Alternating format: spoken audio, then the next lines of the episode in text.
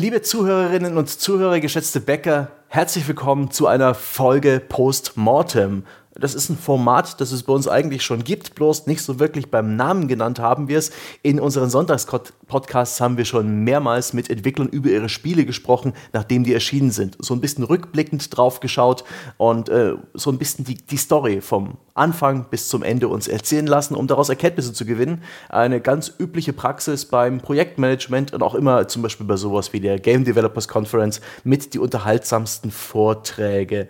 Äh, wir hatten das bereits mal gemacht bei Deck 13 zu The Search, äh, frisch als es rauskam, oder zu Phoning Home. Und heute ist Orwell dran.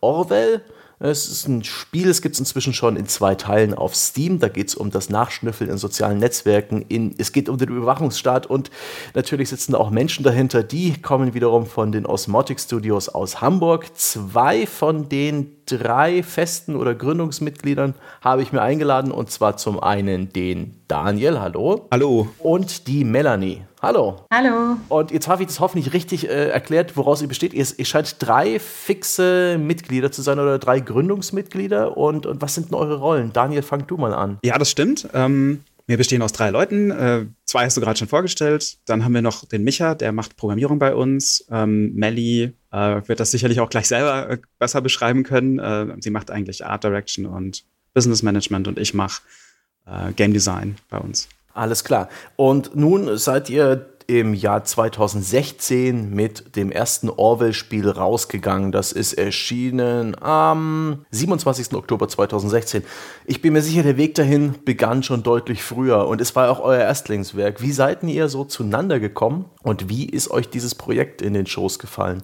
Habt ihr das Studio direkt gegründet, um diese Vision durchzusetzen? Stand die am Anfang oder standen am Anfang, standen am Anfang ihr drei Leute? Daniel? Ähm, bei uns am Anfang stand eigentlich nicht die Idee, sondern ähm, bei uns am Anfang stand das Studium. Wir haben alle ähm, im Games Master an der HAW Hamburg studiert und dort war's, äh, dort waren wir, ähm, also war ich mit Melly in einem Projekt und äh, das hieß Groundplay und wir haben 2013 damit den Deutschen Computerspielpreis gewonnen in der Nachwuchskategorie der ja auch mit einem ganz guten Preisgeld versehen ist und haben danach gesagt, okay, was machen wir jetzt eigentlich damit? Das ist ja auch zweckgebunden, also man kann es jetzt nicht auf den Kopf hauen und äh, da stand dann schnell die Idee im Raum, okay, dann wollen wir das Spiel auch entwickeln und gründen uns dafür.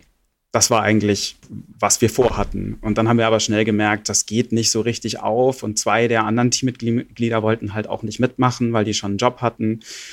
Und dann hätte man das irgendwie auch rechtlich auseinanderrechnen müssen. Und ähm, da haben einige Sachen so nicht hingehauen, um dieses Groundplay umzusetzen. Und deswegen haben wir uns dann äh, dazu entschlossen, wir wollen uns trotzdem gründen, wir wollen das Geld trotzdem einsetzen, aber wir wollen was anderes machen dann und sind dann quasi bei Null angefangen. Und ähm, da war da hatten wir die Ausgangsidee zu Orwell basierend auf ähm, den Snowden Leaks. Die waren gerade so in der Zeit. Und äh, ich hatte schon mal grob so die Idee skizziert von einem Thriller, der nur auf einem Desktop spielt weil ich das eine interessante Idee fand und dachte, das kann man, haha, das kann man leicht umsetzen.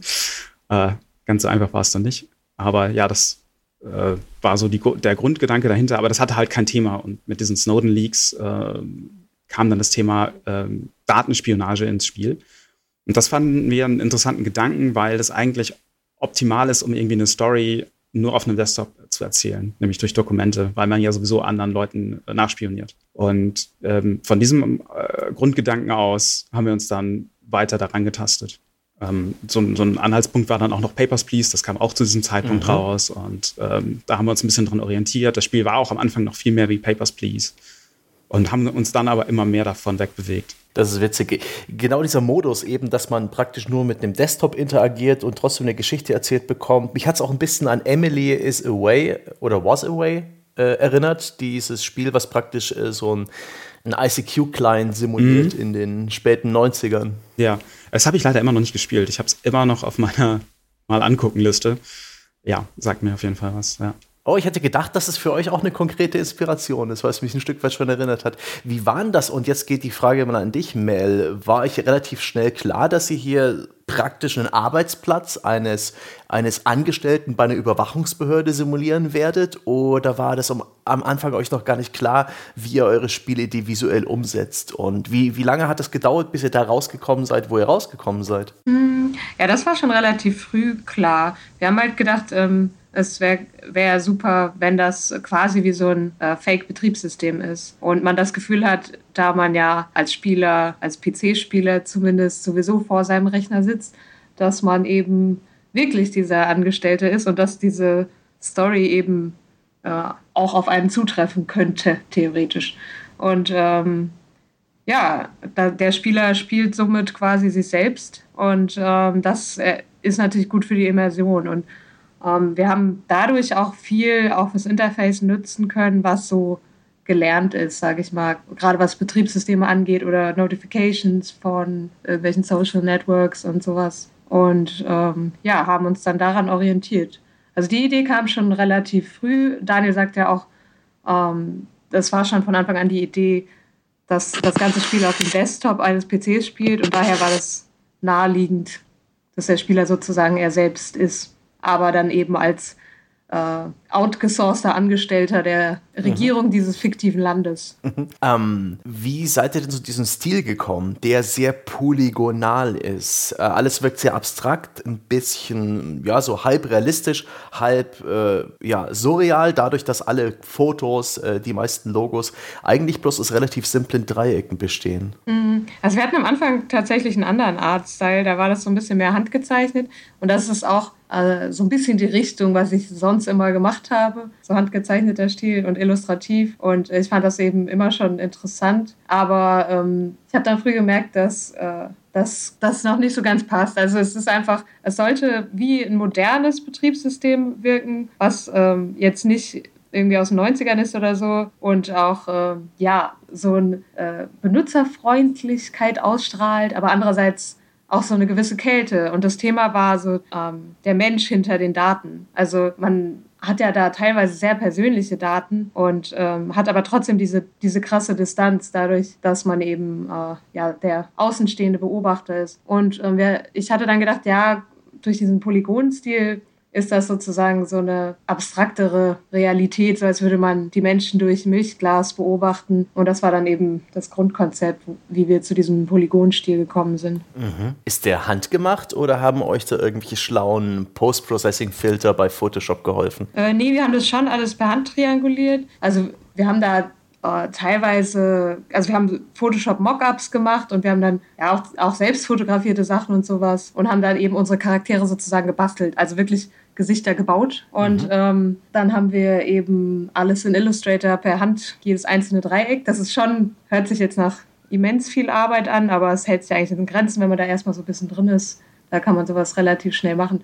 Was wir aber gemacht haben, war, war solche Triangulation Tools für die Hintergründe zu nehmen.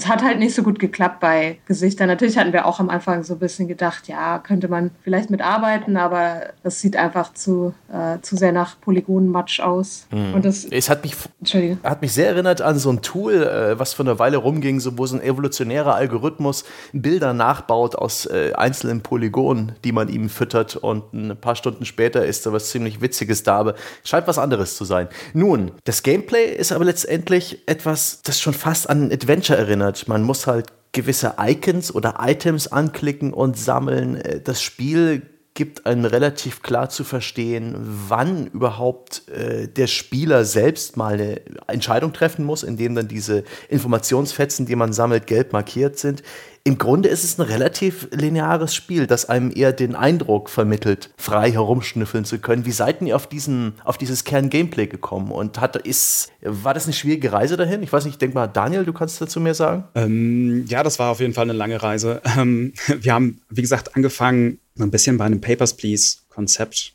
wo wir dann aber auch relativ schnell von weg waren. Aber die Idee war am Anfang, dass man ähm, Nutzerprofile vorgelegt bekommt. Also man direkt irgendwie ein Facebook-Profil oder so von jemandem vorgelegt bekommt und muss das dann durchforsten und rausfinden, was man über den, äh, was man halt über den rausfinden kann und dann entscheiden, irgendwie ist der gefährlich oder nicht, dass man den so einstufen muss. Aber dann haben wir uns da wegbewegt und ähm, wollten das ein bisschen anders gestalten. Und dann hatten wir in der ersten, im ersten Prototypen, den man dann auch richtig spielen konnte, ähm, war es so, dass man bestimmte Aufgaben vorgegeben bekommen hat. Und dort, dort war es so, dass man, also man, man sollte dann bestimmte Eigenschaften über eine Zielperson rausfinden. Zum Beispiel, was ist ein Hobby? Ähm, und musste dann aus den Dokumenten, die man über die Person gefunden hat, bis jetzt diese Aussage finden. Also da steht dann irgendwo drin, er angelt gern oder so. Oder man findet ein Bild von ihm beim Angeln. Und wenn man dann äh, die Aufgaben erfüllt hat, dann hat man ein neues, äh, hat man wieder neue Aufgaben bekommen. Und äh, damit haben wir ein Testing durchgeführt, was auch ganz gut angekommen ist bei den Leuten. Aber äh, wie alle Leute richtig bemerkt haben, war das halt ein bisschen, ähm, fühlte sich das nicht so an, als wenn man überhaupt irgendwie was entscheidet, sondern es fühlte sich an wie ein Suchspiel, ähm, weil man immer nur die richtigen äh, Sachen zu den vorgegebenen Fragen sozusagen suchen musste. Und das war nicht das, was wir wollten. Was wir wollten, war ja ein Spiel, wo man irgendwie sich auch so fühlt, als wenn man irgendwie moralische Entscheidungen trifft oder äh, was, was schwerwiegend moralisches oder vielleicht auch fragwürdiges tut und ähm, halt eben Entscheidungen treffen muss, ob man jetzt eine bestimmte Information preisgibt oder nicht. Und dann haben wir danach überlegt, boah, wie können wir das besser machen? Und dann sind wir losgegangen und haben uns von diesen Aufgaben wegbewegt, also dass man nicht mehr so viele konkrete Aufgaben hat, sondern stattdessen vorzeichnet, vorgezeichnet bekommt, welche Sachen man eigentlich hochladen kann, damit das Suchen rausfällt und dem Spieler dann einfach ein bisschen freier überlässt, okay, was, was du jetzt hochlädst, ist halt mehr oder weniger deine Sache. Und du kommst halt weiter. Wenn du bestimmte Sachen hochlädst, ähm, dann findest du die zugehörigen Dokumente. Das war dann so äh, die, die, nächste Abstufung. Das ist ja auch das, wo das Spiel jetzt im Endeffekt dann geblieben ist. Da gab es dann noch so ein paar Feinheiten natürlich auszubügeln, aber das ist im Wesentlichen das, wo das Spiel ja jetzt dann auch ist. Ähm, ja, so war da grob der Verlauf. Das war aber jetzt, also das ist jetzt relativ schnell runterzählt, aber das war ein relativ langwieriger Prozess von, ich weiß gar nicht, letzten Endes bestimmt über ein Jahr, Hui. Stand da das ganze Storygerüst schon oder hat sich das auch noch entwickelt während dieser Das Zeit? hat sich auch entwickelt. Das hat sich auch lange entwickelt. Es hat sich immer mehr konkretisiert. Also ich ähm, habe die Story wie von den Charakteren am Anfang geschrieben, relativ früh und grob eine Story umrissen, aber ich wusste ja noch gar nicht so richtig, wie man jetzt die Level baut und so und viel hängt da ja, also viel von wie das, wie das Leveldesign dann abläuft und von wo man nach wo kommt, hängt halt auch davon ab, wie, wie denn die Story ist, beziehungsweise umgekehrt. Und deswegen gab es halt viele Story-Details noch nicht ausformuliert, was ich dann nach und nach immer mehr versucht habe zu konkretisieren. Und wir hatten auch eine viel zu große Story am Anfang, die war viel zu groß geplant, die war irgendwie für 13 Kapitel geplant und dann haben wir das eingedampft auf die Hälfte, weil wir gemerkt haben, das wird niemals fertig. Ähm, und, und, dann haben wir, das war auch so eine total beliebig gewählte Zahl, weil wir einfach keine Ahnung hatten, was jetzt gut ist. Wir dachten, so, wir machen 13 Kapitel, das ist irgendwie eine schöne, äh, eine schön krumme Zahl. Ähm, und ähm, ohne dass da jetzt groß irgendwie ein Sinn hintersteckt. Die sollten auch ein bisschen kürzer sein, die Kapitel. Und das, wir haben aber trotzdem gemerkt, das funktioniert so nicht. Und dann haben wir es runtergedampft auf sieben. Ähm, relativ verlustfrei, woran man halt auch gemerkt hat, dass man es wahrscheinlich hätte gleich kürzer machen müssen. Mhm. Und ähm, das gleiche haben wir dann nochmal später gemacht. Also am Ende mussten wir es nochmal, oder relativ zu Ende mussten wir es nochmal zusammenstreichen weil ähm, wir das Spiel sonst einfach nicht fertig gekriegt hätten. Also wir hatten dann beim, beim bevor wir den Publisher-Deal dann abgeschlossen haben, da können wir dann später auch nochmal drauf eingehen, genauer. Aber ähm, das hätte sonst von der Finanzierung her nicht hingehauen. Also da mussten wir einfach sagen, okay, wir machen das fünf Kapiteln oder gar nicht. Und dann haben wir halt die Story runtergestrichen auf fünf. Äh, was aber auch relativ gut noch funktioniert hat. Also da ist jetzt auch nicht viel bei verloren gegangen. Von daher, ich glaube, das hat dem Spiel insgesamt ziemlich gut getan.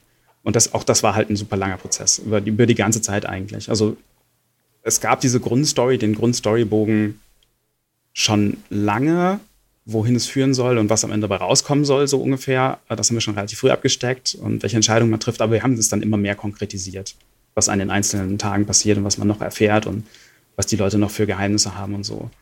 War das eigentlich schwierig zu, ja, zu managen, dieses Storygerüst, weil viele Informationen kommen erst durch gewisse Zusammenhänge zutage. Viele, äh, das gesamte Personal eurer Spiele hat diverse Facetten. Ähm, ich kann mir vorstellen, dass es extrem schwierig ist, die Zusammenhänge zwischen den einzelnen Figuren und den, ja, den, den Rhythmus, mit dem man die alle kennenlernt, mit denen man mit Informa Informationen versorgt wird, extrem schwierig zu designen ist. Hattet ihr da einfach äh, Post-its an der Wand? Gab es so eine komplizierte Excel-Liste? ich kann es mir nicht vorstellen. Ähm, wir sind mit Post-its angefangen. Äh, kein, kein Witz, wir hatten so eine Pinnwand in unserem ersten Büro. Und da haben wir angefangen, einzelne Storybits drauf zu schreiben, was wann passiert, wann man welchen Charakter kennenlernt. Und haben das nach Kapiteln aufgeteilt. Das war eine ganz, ganz grobe Einteilung einfach nur. So, was passiert in welchem Level, ganz grob, welche Entscheidung, was für ein Outcome. Ja, es, mhm. es war halt auch am Anfang wichtig zu wissen, ähm, welche Informationen der Spieler wann braucht und wie sich das dann alles verbindet. Und deswegen haben wir da diese Post-its gemacht und dann eben immer aufgeschrieben. Es war dann auch so, dass ähm, meistens ein, ein Charakter oder mehrere Characters im Mittelpunkt standen in der jeweiligen Episode und da konnte man halt immer dazu mhm. schreiben, ja, ähm, das und das passiert mit dem oder das und das so und so. Diese Möglichkeiten gibt es für das Ende und so. Und das war dann am Anfang ganz gut für die Übersicht. Bei Ignorance is Strength haben wir das nicht mehr so gemacht. Wir sind dann später tatsächlich, also nach, dem, nach der Pinwand sind wir zu Excel-Listen übergegangen, auch ähm, wo wir dann ein bisschen konkreter halt aufgeschrieben haben, okay, das muss erzählt werden, das muss erzählt werden, das muss der Spieler erfahren, das und das passiert oder die und die Alternative passiert, also dass man, dass man wirklich zwei Spalten dann da drin hatte oder drei, wenn es sogar drei Möglichkeiten gibt. Ähm, das und das passiert an dem Tag, dass man so grob eine Übersicht einfach hatte, was passiert an dem, in diesem Kapitel, an dem Tag, an dem Spieltag. Und dann zusätzlich noch eine Spalte daneben, wie erzählen wir das? In einem Gespräch, in einem Dokument, also wie, wie erfährt der Spieler das? Und ähm, dann die, die, nächste Stufe ist quasi, dass wir angefangen haben, das zu einem äh, tatsächlich zu einem Level-Design umzustrecken. Also mhm. wo, also welche Informationen stehen genau auf welchen Dokumenten und zu welchen anderen Dokumenten führt das? Und wenn man welche Informationen gefunden hat, dann kommt ein, dann kommt ein Anruf oder so, der dich weiterbringt. Das dann erstmal so grob auskizziert, was wir dann meistens noch zwei, dreimal umgeschmissen haben, aber so war im Groben und Ganzen der Ablauf von, von dem Design. Und ähm, ja, genau, das ist im, im Grunde sind unsere Level, also die sind ja komplett, es gibt halt bei uns keinen Zufall, wie du schon gesagt hast, es ist ein bisschen wie ein mhm. Point-and-Click-Adventure. Oh ja. Ähm, und ähm, dementsprechend ist das halt alles äh, durchgeskriptet. Es ist also immer deterministisch, was da was, was passiert. Also es passiert immer das Gleiche, wenn du das Gleiche machst. Mhm. Ich würde es, glaube ich, eher Drag-and-Drop-Adventure nennen, wenn, ja, wenn ich da die Bezeichnung übernehmen muss. W wann hat, wart ihr euch denn sicher, dass das, was ihr da macht, Spaß macht? Denn das Spiel hat eine echt eine schöne Wirkung. Es befriedigt so einen gewissen Voyeurismus. Man hat auch wirklich das Gefühl, äh, in, in, im Privatleben irgendwelche Leute rumzuschnüffeln, äh, etwas zu sehen, was man eigentlich nicht sehen sollte. Die Wirkung erfüllt's, aber als ihr die Idee hattet, hattet ihr noch nichts, was ihr spielen könnt. Du hast beschrieben, Daniel, dass ihr da auch verschiedene, ja, so Gameplay-Varianten durchprobiert habt. Äh, wann war denn der Moment, wo ihr euch sicher wart, dass das Ganze, dass das Ganze auch ein gutes Spiel wird? Hat das lange gedauert oder war diese Sicherheit schon früh da? Oder ging es euch da vielleicht sogar anders, Mel und Daniel? Also, wenn du mich so fragst, war ich mir da eigentlich bis zum Release total unsicher. Ähm, wir haben, wie gesagt, User-Tests gemacht. Wir haben einmal diesen relativ großen, der war auch ein bisschen zu groß skaliert, einen User-Test relativ früh gemacht. War gut, dass wir den gemacht haben, weil wir dann gemerkt haben, dass wir so ein bisschen auf dem Holzweg waren von dem Game Design her. Ähm, da, da, haben die Leute schon gesagt, also wir haben dann auch abgefragt, so wie viel Spaß hat es dir gemacht, so seid bitte ehrlich und so. Und da kamen eigentlich schon ganz gute Werte bei weg und ähm, dass das Gefühl, Leute auszuspionieren, äh, dabei ganz gut rüberkam. Ähm, aber trotzdem habe ich da jetzt persönlich nicht so viel drauf gegeben. Also ich hätte jetzt nicht gesagt, boah, das wird dann, das, das macht Spaß oder das funktioniert in sich. Ich, ich persönlich war mir da ziemlich lange ziemlich unsicher. Insbesondere halt auch wegen der Textmengen. Also wir hatten da immer so ein bisschen Angst, dass es zu viel Text ist und das die ist dann keiner und dann ziehen die Leute einfach nur alles rein und das funktioniert für keinen. Und ähm, also ich war mir da ziemlich unsicher. Ich weiß nicht. Es, es war aber auch äh, tatsächlich am Anfang wirklich ein bisschen trocken. Also ähm, es war schon, also einerseits war, war, es optisch auch trockener, war aber auch von der Story her ein wesentlich langsamerer Einstieg. Und ich meine, äh, die meisten Tester haben trotzdem ges gesagt, okay, da ist halt was. Je länger ich spiele, desto mehr interessiert mich das und ich werde ganz neugierig darauf und so. Aber wenn man Tester einlädt und die dann quasi davor setzt, dann sind die auch so ein bisschen genötigt, äh, nicht einfach wieder wegzugehen und zu sagen, das ist mir zu mhm. langweilig. Ähm, und das ist auch eine Sache, die äh, die uns, glaube ich, alle so ein bisschen durchgehend beunruhigt hat. Ähm, es war schon dann später, also wir haben dann auch gesagt, ja, wir brauchen dann noch so einen animierten Intro als Einstieg und halt was, um die Spieler zu catchen. Und dann brauchen wir auch äh, storymäßig ein bisschen mehr, ja, irg irgendwas, äh, was dann schneller einen reinschmeißt. Und äh, das haben wir auch alles gemacht, aber das war, glaube ich, trotzdem immer so, dass es auch Spieler gab oder ja, Leute, die wir so getroffen haben, die gesagt haben, boah, das ist mir zu viel lesen oder es interessiert mich eigentlich gar nicht so sehr. Und das ist, ähm, ich würde sogar sagen, es ist heute auch noch so, wenn wir jetzt auf Messen sind oder äh, das irgendwo ausstellen und dabei stehen, dass viele Leute erstmal sagen, boah, nee, ich weiß nicht lesen. und ähm, ja, also äh, ich würde sagen, es ist auch tatsächlich nicht für jeden was, aber ähm, das, ich glaube, was wir gut gemacht haben, wenn ich das jetzt so sagen müsste, war, dass es halt so Momente gab, die einen einfach richtig reingesaugt haben und und den Spieler überrascht haben. Ja, ihr habt da nette Methoden auch drin. Äh, da werden Identitäten enthüllt. Äh, plötzlich wenden sich die Dinge. Es ist schon schön gemacht. Ähm, das ist ja super interessant, äh, dass es euch da bis zum Schluss nicht so, nicht so wirklich klar war, ob das funktioniert oder nicht. Und tatsächlich ist Orwell ja auch ein Spiel, das anders als ein Actionspiel nicht sofort sich selbst erklärt. Das nicht innerhalb von einem Screenshot oder innerhalb von einem kurzen Trailer komplett preisgibt, wie es funktioniert, wie es überrascht und wie es unterhält. Das ist echt eine, eine Herausforderung. Äh, habt ihr euch denn da auch schon Gedanken drum gemacht, wie ihr das Ding überhaupt verkaufen werdet? Oder war während der Entwicklungszeit viel relevanter für euch, wir müssen es fertig bekommen und äh, das Ganze auch noch finanziert kriegen? Ja, beid, beides eigentlich. Also ähm, wir hatten irgendwann auch die Idee gehabt, ähm, also wir haben schon viel auch darüber nachgedacht, ja, wie, wie kann man das denn vermarkten oder was für ein Businessmodell würde dann passen. Und da haben wir auch gedacht, ja, Vielleicht könnte man das so als interaktives Buch vermarkten und dann auch speziell für Leute, die sonst gar nicht so die Gamer sind, ähm, gerade weil es sehr zugänglich ist. Also die, äh, die äh, Controls sind super simpel. Man muss im Prinzip nur drag, dragen und droppen und das, was die Challenge darstellt, um jetzt mal ganz viele Anglizismen zu benutzen, ist eben äh, ja, Rätsel lösen oder, oder auch diese moralischen Entscheidungen. Und das ist, es ist eben auch mehr ein Entscheidungsspiel als ein Rätselspiel. Und ähm, ja, da hatten wir schon auch viele Ideen, wie man das so ja, an, den, an die Leute bringen könnte. Und ähm, wir hatten auch tatsächlich bei einigen deutschen Publishern uns vorgestellt, ich glaube, es war 2015 auf der Gamescom, und haben auch da gemerkt, dass das Spiel, das funktioniert nicht so gut mit einem Elevator-Pitch in einem Satz, das zu erklären. Also es ist schon etwas erklärungsbedürftig. Ähm, und es ist bis heute auch so, dass ich, ich das jetzt nicht in einem Satz ohne weiteres erklären könnte. Ich war jetzt vor kurzem bei Rocket Beans zu Gast und da hat der äh, Sandro, der eine Moderator, hat, hat das super erklärt und er hat danach zu mir gesagt, oh mein Gott, euer Spiel ist echt nicht so einfach zu erklären.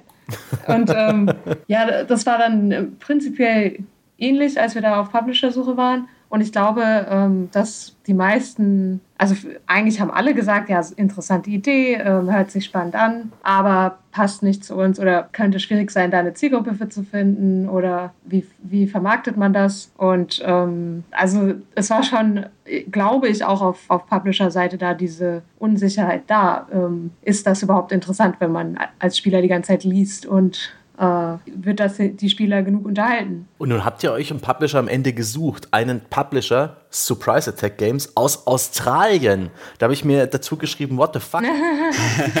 wie, wie, wie, kommt ihr denn zu dem? Das kann Melly, glaube ich, am besten erzählen. Ja, also das, das war super toll, äh, weil die haben nämlich gesagt, ja, die hatten ein Spiel gepublished vorher, das heißt Hacknet und das ist auch textbasiert und man spielt auch quasi sich selber, weil man eben so ein Pseudo-Hacker ist und äh, quasi mit der Konsole arbeitet und sowas. Und das war super erfolgreich und sehr beliebt und ähm, die haben sich dann für Orwell auch sehr interessiert.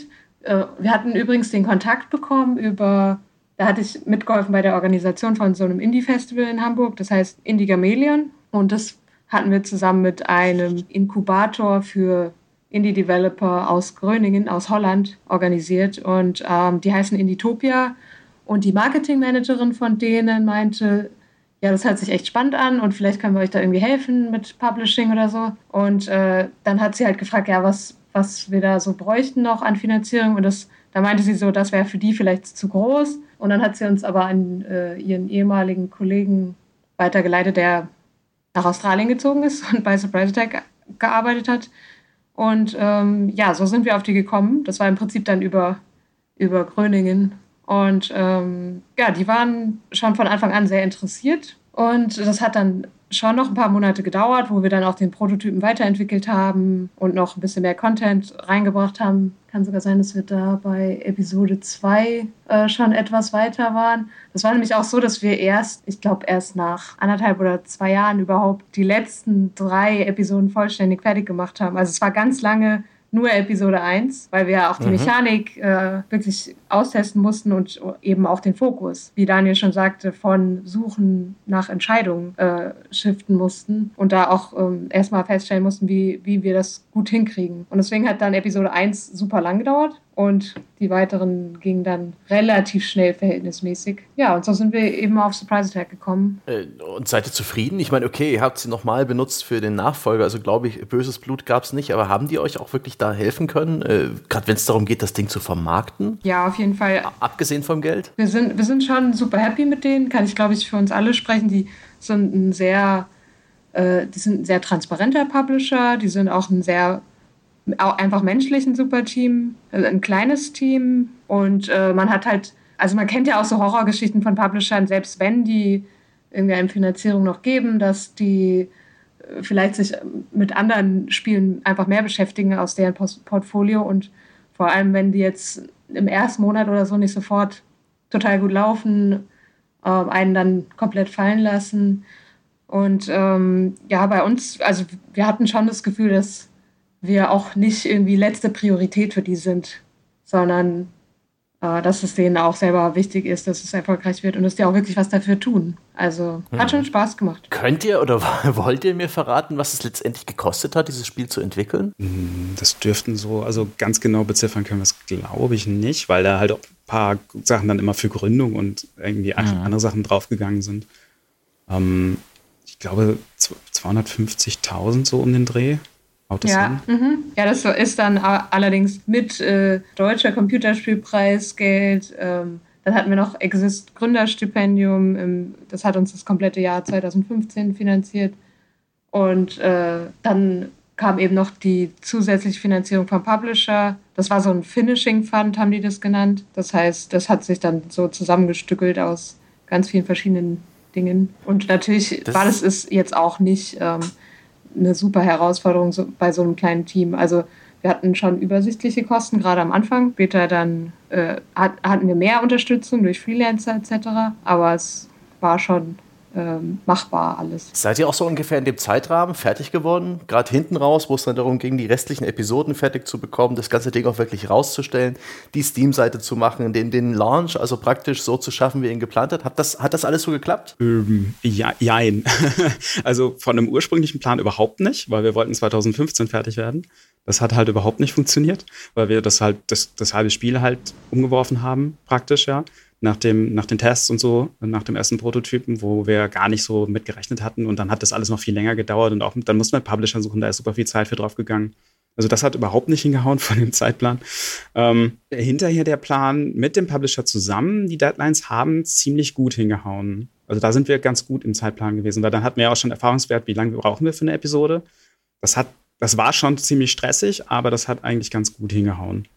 Ähm, ich glaube, wir haben am Ende mussten wir es um zwei Wochen oder so verschieben als wir ursprünglich geplant hatten. Mhm. Und äh, generell diese Episodenstruktur, die hat mich auch ein bisschen überrascht. Die Art und Weise, dass eben die einzelnen ja, Tage, in denen man da seiner Arbeit nachgeht, als Regierungsbeamter hinter den Kulissen dieses Orwell-Systems, dass die eben nach und nach veröffentlicht wurden. Und jetzt auch im zweiten Teil, Ignorance is Strength, habt ihr das so gemacht mit den drei Episoden.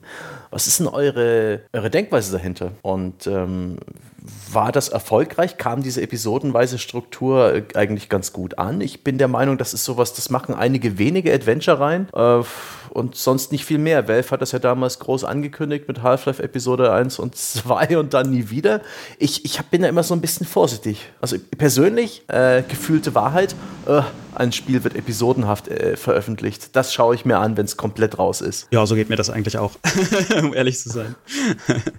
ähm, das hat, ähm, ich glaube, das muss man unterscheiden. Es hat bei, ähm, also erstmal sollten wir vielleicht sagen, das war nicht unser initialer Plan, dass wir das episodisch machen die Idee kam zwischendurch mal, man könnte das vielleicht mhm. so machen, auch im Rahmen von einem Early Access oder so. Ähm, aber wir haben das dann eigentlich relativ schnell wieder verworfen, weil auch Early Access und so mit einem mit einem so Story-zentrierten Spiel nicht so gut funktioniert. Und ähm, wir haben es dann letztlich doch gemacht, weil der Publisher meinte, dass das vielleicht eine ganz gute Idee sei, das halt so wöchentlich zu machen wie eine TV-Serie, weil das so gut wie niemand macht. Also es gibt eigentlich keine Beispiele, die das episodisch machen. Also klar, episodische Spiele gibt es eine Menge, aber eigentlich keinen, der das Woche für Woche zu einem festen Datum raushaut. Mhm.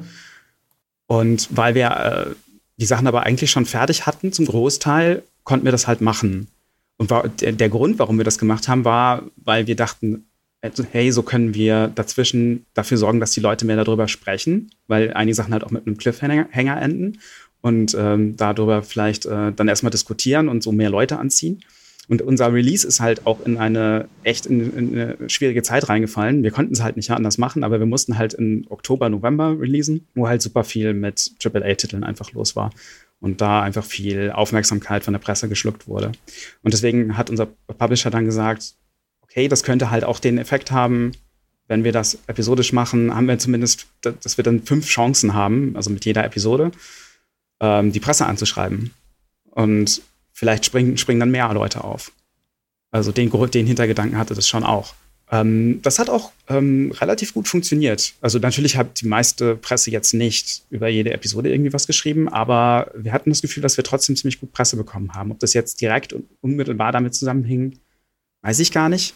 Aber ähm, es hat ihm auf jeden Fall nicht geschadet und es hat auch vor allen Dingen, also die, die Sache mit der Diskussion hat auch relativ gut funktioniert. Also es waren wirklich die Leute, wir hatten am Anfang keine riesige Player-Base, die das Spiel schon gekauft hatte, bevor es quasi komplett raus war. Aber die, die da drin waren, äh, da waren einige wirklich sehr engagiert, die dann auch zur Hälfte schon die ganze Story in Einzelteile zerlegt hatten und schon wussten, wie es ausgeht, mehr oder weniger. Ähm, und da auch schon relativ nah dran waren. Ähm, das, das war ganz interessant auch zu lesen. Und äh, das hat echt gut funktioniert. Das kam auch gut an. Ähm, bei Ignorance war es ein bisschen anders. Da haben wir auch gesagt, wir machen das, äh, weil es einfach so ein bisschen zu Orwell gehört oder weil wir so etablieren wollen, dass es zu Orwell gehört, dass es eben wie so eine Serie ist. Haben das dann auf einen zweiwöchentlichen Rhythmus festgelegt. Das hatte nichts damit zu tun, dass es insgesamt weniger Episoden waren, sondern schlichtweg damit, dass wir das Ende noch fertig werden äh, kriegen musste und wir ein bisschen mehr Zeit brauchten. Ähm, und das kam aber nicht so gut an, weil ich glaube, dass viele, ich glaube, also ich kann nur ein bisschen drüber spekulieren, aber glaube, der Hintergrund ist, dass viele Leute beim ersten Teil gar nicht mitgekriegt haben, dass es episodisch war, weil viele von der Playerbase einfach erst mhm. später dazu gekommen sind.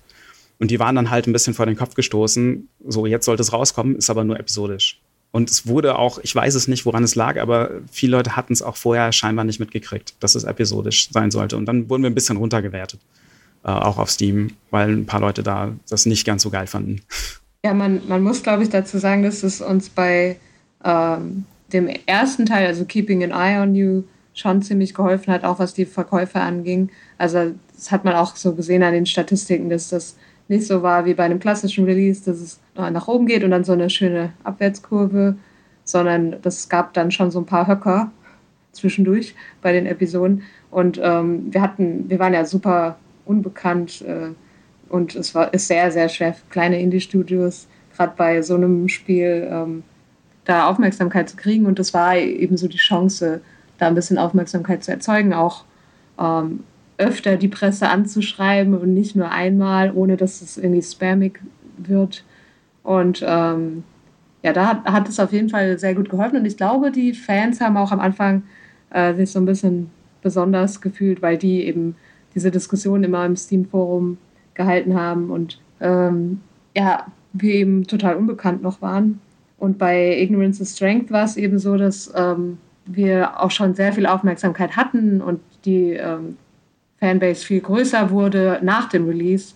Also die allermeisten Verkäufe kamen dann auch erst danach. Und die wussten das nicht und dann waren die enttäuscht und ähm, es war einfach eine ganz andere Situation. Mhm.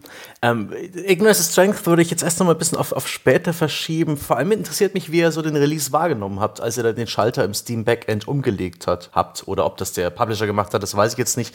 Wie war denn das? Habt ihr, wie habt ihr den Tag verbracht? Und ähm, wann war euch klar, dass es funktionieren würde? Also, dass, äh, dass das Spiel äh, praktisch sich im, äh, im, Endeffekt lohnen würde für euch, für den Publisher und euch irgendwie die Möglichkeit gibt, äh, weiterzumachen? Kam das schnell? Haben, haben die Trends das schneller ergeben oder war das so ein bisschen.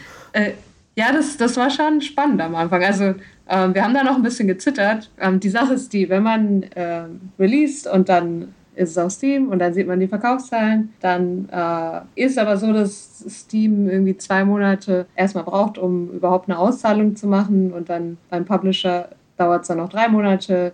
Das heißt, wir wussten, dass wir eine Finanzlücke haben, also so ab Okt äh, ja, Oktober, no November, Dezember dann vor allem. Und dann haben, hat Surprise Hack gesagt, das war übrigens auch super, ähm, dass sie das gemacht haben. Die haben gesagt, ja, ab einer gewissen Verkaufszahl von Einheiten äh, kriegt ihr einen Vorschuss, äh, um diese Finanzlücke zu überbrücken.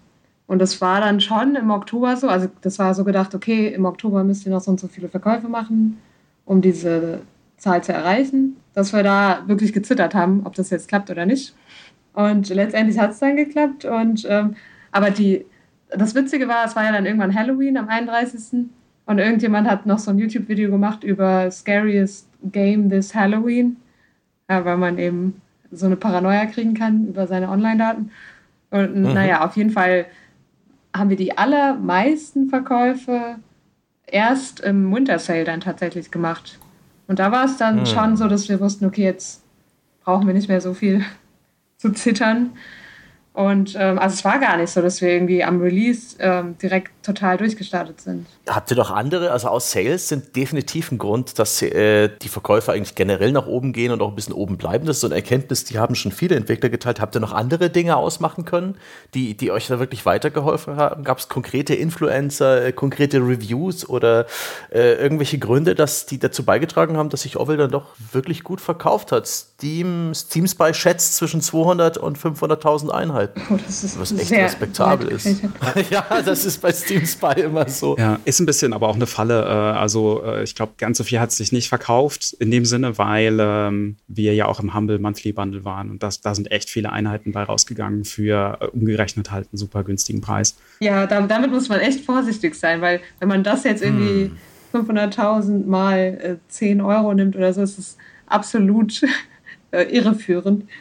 So ist es ja nicht. Und genau, die allermeisten äh, Verkäufe macht man sowieso in den Sales. Und was Presseartikel angeht oder sonstige Influencer, da, da war jetzt nie so, dass wir irgendwie voll den Verkaufspeak hatten äh, wegen irg irgendwas Bestimmtem. Zumindest habe ich da jetzt nichts mehr im Kopf. Aber ich glaube, dass ähm, trotzdem diese ganze Presse äh, und auch Awards und sowas viel gebracht haben fürs Wishlisten. Und dann eben aber trotzdem, dass die Leute warten auf die Sales. Und dann ist es aber auch ganz wichtig, dass man vorne auf der Frontpage von Steam ist. Und ähm, mhm. Da hat Surprise Tag auch ganz gut äh, die Kontakte zu Valve, dass sie da eben ein paar Sachen ausgemacht haben und äh, auch verhandelt haben, zum Beispiel wie viel Discount und was können wir da machen. Sehr gut. Äh, jemanden bei Valve kennen, das ist wirklich was wert. Ja, es ist auch meiner Einschätzung nach so eine der wichtigsten Sachen. Also, dass man da irgendwie einen Account Manager hat, der sich auch verantwortlich fühlt und nicht das hundertste Indie-Game ist, das da irgendwie äh, ja, untergeht. Ja, verglüht. Äh, da fällt mir ein, äh, es gibt ja so Sachen, die wir auch rausgefunden haben, mit denen wir mit Entwicklern geredet haben, ins Backend geschaut haben von Valve. Wir wissen zum Beispiel, dass es extrem wichtig ist, äh, alles anzubieten. Äh, Achievements, ja. Steam-Sammelkarten und so weiter. Und da habt ihr auch schon was gemacht. Ähm, aber dennoch immer nur eine Sprache. Das Ding ist auf Englisch. Punkt. Keine russische, keine chinesische, keine deutsche Übersetzung. Äh, Gerade die chinesische Übersetzung, ich weiß nicht, bei, bei, eurem Thema vielleicht nicht ganz so einfach wegen den Inhalten auch, aber ich habe den Eindruck, das fördert Steam Sales. Habt ihr nicht überlegt, längst mal irgendwie eine ein, Übersetzungsagentur draufzusetzen und das Ding einfach zack, zack? Äh, da gibt es genau einen Grund für, warum wir das nicht gemacht haben. Das Ding ist der Horror von der technischen Seite zu übersetzen. Also nicht nur von der Menge der Wörter her, sondern einfach von der Technik. Ähm, weil wir haben aus, aus Zeitgründen mussten wir, äh, konnten wir das nicht so machen, dass die Layouts von den ganzen Webseiten und so, die wir haben, sich an den Text anpassen. Also das ist irgendwie kein, kein richtiges Webseiten-Layout, oh. sondern das muss alles halt angepasst werden, händisch, an die tatsächliche Textlänge.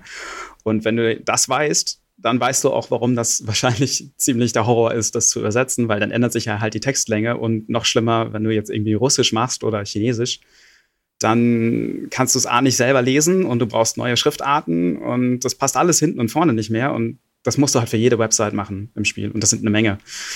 Und deswegen haben wir uns da nie rangetraut. das ist der Grund.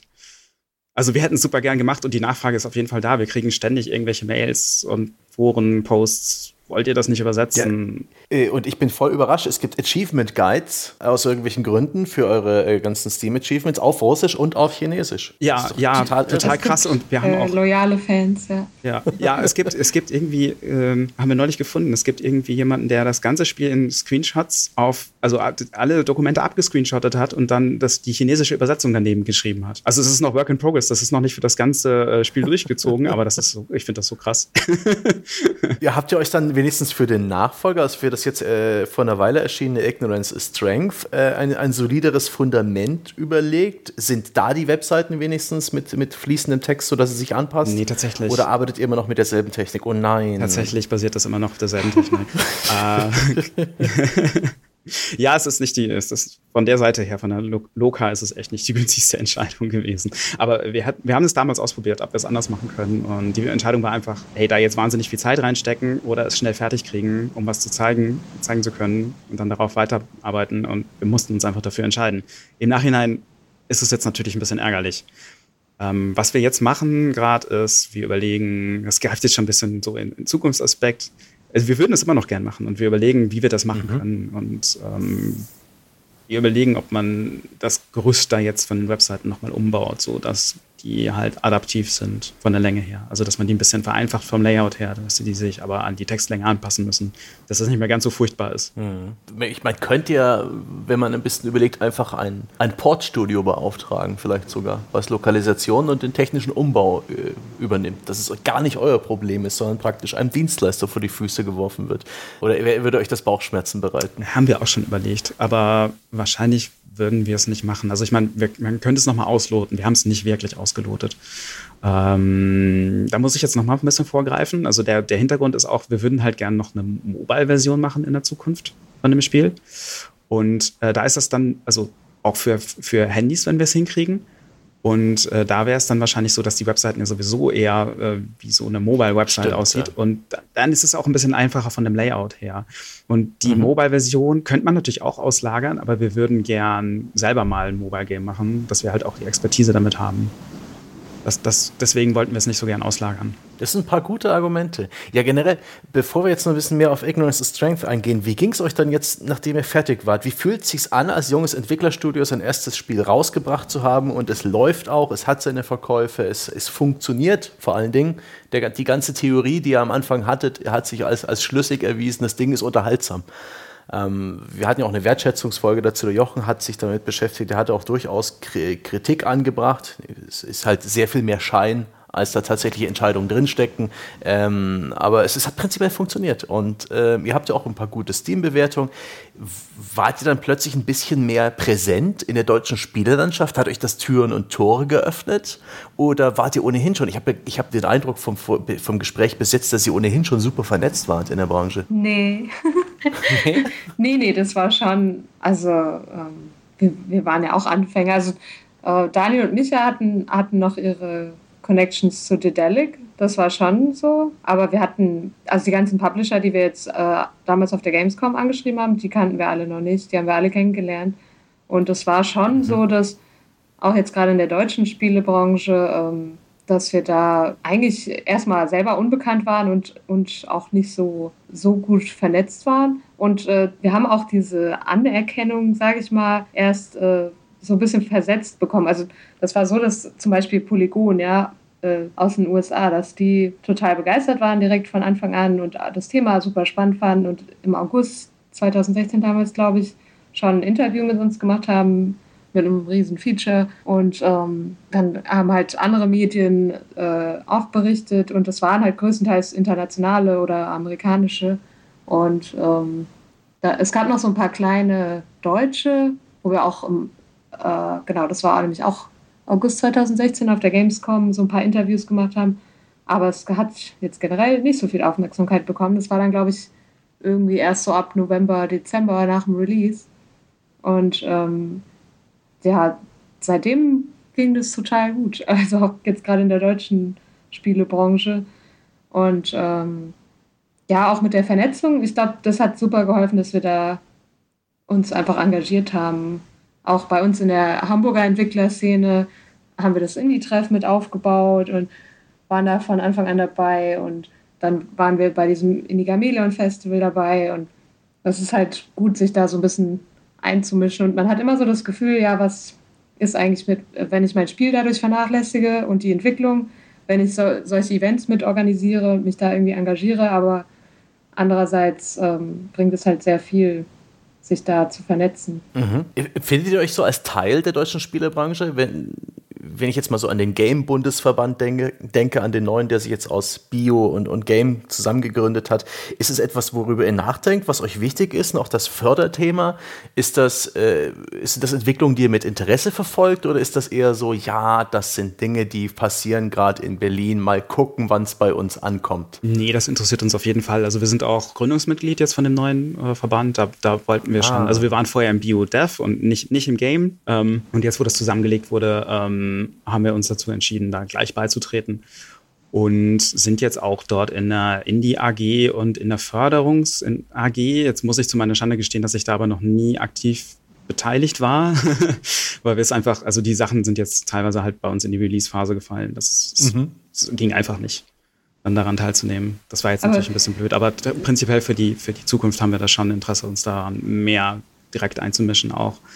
Wir haben auch, äh, also auf der Gamescom jetzt, äh, was haben wir für ein Jahr? Letztes Jahr, 2017, bevor Ignorance rausgekommen ist, haben wir halt auch viel Aufmerksamkeit einfach bekommen. Und äh, da waren ja auch total viele Politiker plötzlich auf der Gamescom. Und da war das schon auch so, dass der Bio uns da gefragt hat, ja, wollt ihr nicht mal mit denen reden? Und auch generell, um die deutsche Spielebranche zu repräsentieren. Ne? Und es war auch so, dass äh, gerade jetzt zum Beispiel, äh, wir waren auch bei der Indie Arena Booth und da hatte und äh, Florian von den Tweaks damals auch immer die ganzen Politiker rübergeschickt, weil die das halt einfach auch verstanden haben, worum es geht und bei uns und äh, auch interessant fanden.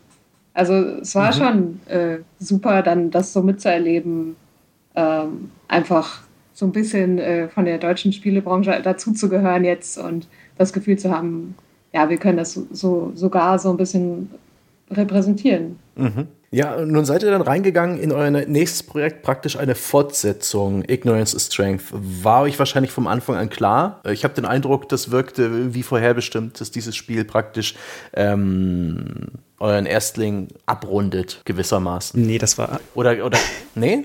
nee, nee. Also wir wollten eigentlich, sollte es, planmäßig sollte es keinen zweiten Altar geben, erstmal. Also da hatten wir nichts geplant. Gar nichts.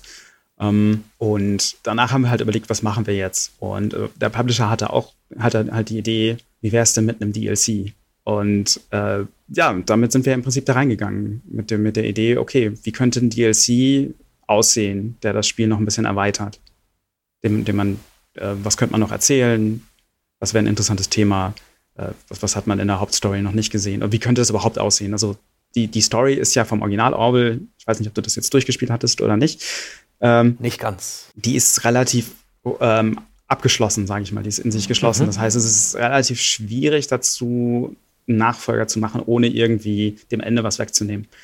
Ähm, und deswegen haben wir dann auch die Entscheidung getroffen, dass wir, dass das eben zur selben Zeit spielt und stattdessen einfach einen anderen Aspekt beleuchtet. Das, das sind aber Sachen, die erst im Nachhinein, also Entscheidungen, die dann erst im Nachhinein gefallen sind. Äh, am Anfang gab es wirklich gar nichts. Wir haben einfach nur überlegt, was, was, äh, was können wir jetzt also wie könnte ein zweiter Teil überhaupt aussehen? Was, was macht Sinn? Und ihr habt auch etwas getan, was viele Entwickler in ihrem zweiten Teil machen. Ihr habt ein bisschen mehr gemacht. Neue Features, neue Mechaniken, neue Technologie. Ja, genau. Ähm, das ist richtig. Genau. Wir haben überlegt, also erstens haben wir mal überlegt, wir wollen nicht einfach nur einen weiteren Fall, weil im Original Orwell ist es halt auch nicht einfach nur ein Fall, sondern es beschäftigt sich halt komplett mit dem Thema Datenspionage irgendwie. Also das ganze Spiel dreht sich irgendwie darum. Und deswegen wollten wir jetzt nicht einfach irgendwas machen, sondern wir haben überlegt, was ist noch ein relevantes Thema, was man auch gut mit dieser Mechanik irgendwie abbilden kann oder was, was man relativ gut ähm, auch mit diesem, auch auf einem Desktop erzählen kann und auch informationsverbunden ist. Und ähm, da sind wir dann halt Anfang 2017, ja, genau, Anfang 2017 sind wir halt dann darauf gekommen, hey, wie wäre es denn eigentlich mit Fake News? was dann halt gerade in aller Munde war, mal wieder, also äh, wie bei den Snowden Leaks halt auch. Und dann haben wir das halt als, als Thema genommen und äh, dann war uns auch relativ schnell klar, auch vom Input vom, vom Publisher her war es so, dass ähm, sie gemeint hatten, hey, lass doch mal die Geschichte da in dem Nachbarland ein bisschen mehr beleuchten, weil das sind Sachen, die wir haben wir im Originalspiel halt nur angerissen und das ist halt so ein, so ein drumherum, so ein bisschen, um der Welt einfach ein bisschen mehr Farbe zu geben. Und jetzt war halt einfach die Entscheidung, okay, dann zeigen wir halt davon ein bisschen mehr, was da eigentlich los ist und verknüpfen das irgendwie mit dem Thema Fake News. Und dann ist Ignorance dabei, äh, also Ignorance is Strength dabei rausgekommen. Mhm. Ich, die Voice Actor, die waren auch neu, habe ich den Eindruck. Ich habe es äh, oder habe ich im ersten einfach irgendeine Option verpasst? Nee, tatsächlich, die waren neu. Wir wollten gerne auch im Originalspiel wollten wir eigentlich immer Voice Acting machen, aber dazu ist es dann nie gekommen, weil wir das einfach nicht geschafft haben und das auch nicht mehr ins Budget ging. Und dann mussten wir das äh, schweren Herzens rauslassen. Und das war eins der ersten Sachen, wo wir gesagt haben, die machen wir jetzt aber bei Ignorance. Ähm, da wollen wir die aber drin haben. Also da machen wir jetzt Voice Acting. Einfach auch, um die Erfahrung zu sammeln und so. Und hey, wie, wie cool wäre das, wenn man die Leute noch hört, äh, deren Gespräche man abhört. Und das, das war eigentlich ziemlich am Anfang schon zentral klar, dass wir, wir wollen Voice Acting drin haben. Und daraus sind dann wieder ein paar Features entstanden, auch interessanterweise. Ähm, weil wir wollten dann, wenn wir Voice Acting machen, dann sollte das halt auch ein zentralerer Bestandteil sein. Und deswegen haben wir dann diese Podcasts, die wir vorher auch nicht drin hatten. Also wir nennen das Podcasts. Äh, eigentlich ist es mehr so ein, wie so ein Livestream, den man, den man sich ja anhören kann dann. Mhm. Das gab ja, die habt auch Tele Telefongespräche drin. Genau, genau. Also Telefongespräche, genau, die gab es ja vorher, dann in, in Textform Stimmt. quasi. Und wir haben dann gesagt, okay, dann können wir halt auch so eine Art, ich sag mal, Zwischensequenz machen oder ein, ein, einfach ein vertontes Dokument halt, also dass man, was man sich halt einfach anhören kann. Und das wollten das halt wichtiger machen. Und das, so ist halt auch das Intro zum Beispiel entstanden. Das Intro ist ja auch mhm. eigentlich nur ein Telefonat, weil wir gesagt haben, hey, wir haben jetzt Voice Acting drin, dann können wir vielleicht statt irgendwie was visuell Aufwendiges machen, äh, ein cooles Telefonat machen als Einstieg. Und äh, wie, wie seid ihr aus der Sache rausgegangen? Seid ihr zufrieden mit eurem Voice Acting? Was ihr, habt ihr dabei gelernt? Ähm, es war aufwendiger als gedacht. äh, die Aufnahmen waren eigentlich simpler als gedacht. Das Casting hat für uns unser Tonstudio gemacht. Ähm, die sind auch gut befreundet mit den äh, mit unserem Publisher und äh, die haben das eigentlich alles relativ gut gemacht. Auch so die Voice Direction. Ich war da zwar mit bei in, in, per Skype Call, aber die haben schon dann die meiste Arbeit gemacht das lief auch alles super. Ähm, Im Nachhinein, wir haben uns ein bisschen gewundert. Also es kam immer super an, nachdem wir es angebaut haben und das Leuten vorgespielt haben. Aber es war im Nachhinein, hat, wurde nicht so viel darüber gesprochen, dass wir das hinzugefügt haben. Und wir hatten gehofft eigentlich, boah, das ist das Feature, so da werden alle, das werden alle total geil finden.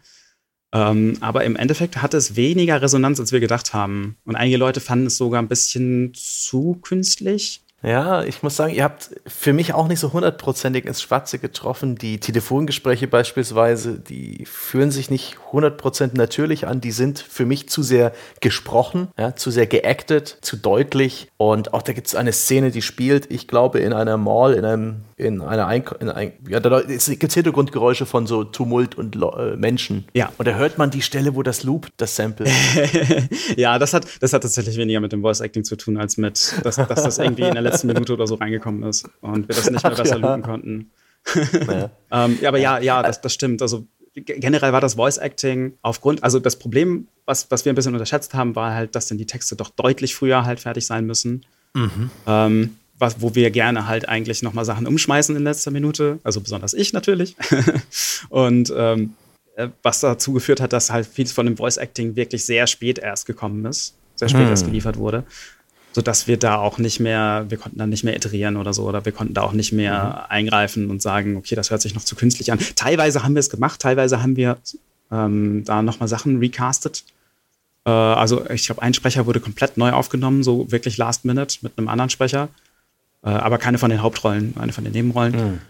Und bei den anderen Sachen ging es einfach nicht mehr. Also das okay. hätte man wahrscheinlich vorher machen müssen. Da hätte man vorher vielleicht ein bisschen mehr Vorlauf haben müssen. Eine, eine schöne Lektion, glaube ich. Ja, auf jeden Fall. Und, und auch sonst habt ihr in, mit neuen Features jetzt etwas drin, das äh, zum einen das Einfügen äh, von, von Informationen in irgendwelche Suchmasken wo man dann eben, was auch zur, zur Informationsfindung und auch so für einige Nebenziele genutzt wird, wo man dann zum Beispiel irgendwelche Codenamen eingeben kann in einer Agentenliste, wo man irgendwelche Termine suchen kann äh, auf Schulwebseiten, Patienten im äh, internen äh, Backend einer, einer, ja, eines Krankenhauses. Ähm, ist auch so ein Drag-and-Drop-Adventure-Mechanismus. Der hat mich aber an mancher Stelle wirklich zum Kopfzerbrechen gebracht, wo ich gedacht habe, ich blick's nicht. Was um alles in der Welt soll ich hier einfügen? Ja, ja, das ist nicht, ist nicht überall so richtig konsequent und gut verständlich umgesetzt. Wir haben das in einem nachträglichen Patch, den müsstest du dann wahrscheinlich schon gehabt haben, aber es, es lässt sich mhm. halt im Nachhinein nicht hundertprozentig mehr besser machen, ohne größeren Aufwand. Ähm, da, das hätte wahrscheinlich ein bisschen mehr Polishing und Ausarbeitungszeit gebraucht, das Feature. Also das ist für viele ein Grund gewesen, tatsächlich auch stecken zu bleiben, ähm, was wir nicht, was wir natürlich nicht wollten, ähm, sondern ähm, man sollte eher das Gefühl haben, also reingegangen sind wir in die ganze Sache und haben gesagt, hey, wäre cool, wenn man an manchen Stellen noch nach Begriffen oder so suchen könnte, ähm, damit sich das noch ein bisschen freier anfühlt. Aber im Endeffekt ist es an vielen Stellen jetzt, glaube ich, mehr, fühlt es sich an wie ein Puzzle, wo du halt das richtige Element einsetzen musst. Äh, was auch okay ist, solange man halt weiß, was man tun muss und da nicht total dran verzweifelt.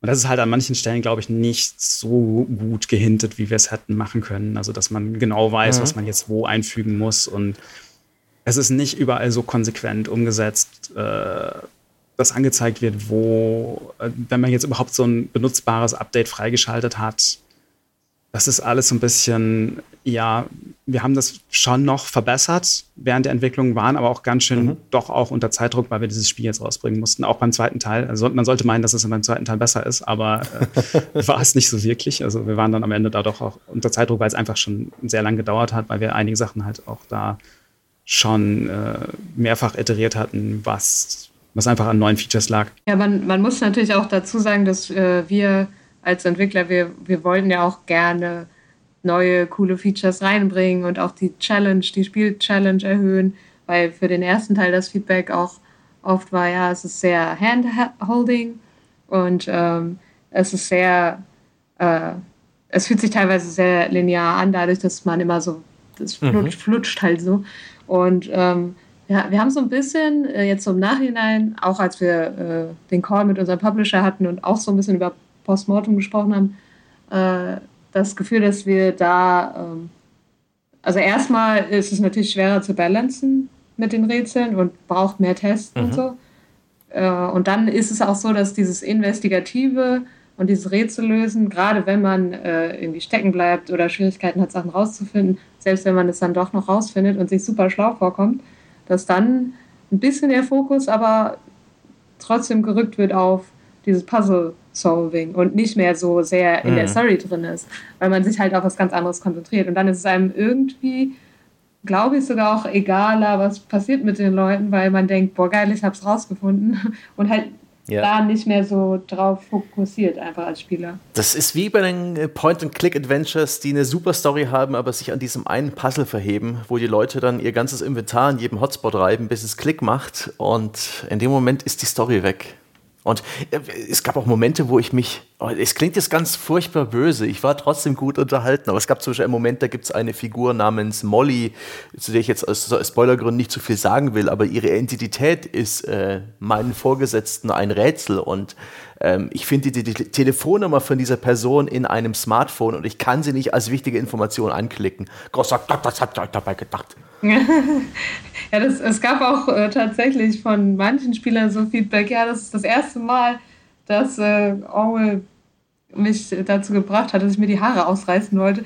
Also es gibt auch manche Dinge, die erscheinen dann auf den ersten Blick so, oh, ich hab's ja jetzt eigentlich. Und dann fehlt einem mhm. aber trotzdem noch ein Teil, um das dann zu lösen. Und äh, natürlich, wir wollten es eben den Spielern dann nicht ganz so einfach machen, aber es war dann eben so ein bisschen auf Kosten von, äh, ja, ich glaube, dem auch, was, was die Spieler im ersten Teil so toll fanden, dass, dass man äh, da so ein bisschen mehr so invested in die Characters ist und ähm, sich eben ein bisschen auf andere Dinge konzentriert.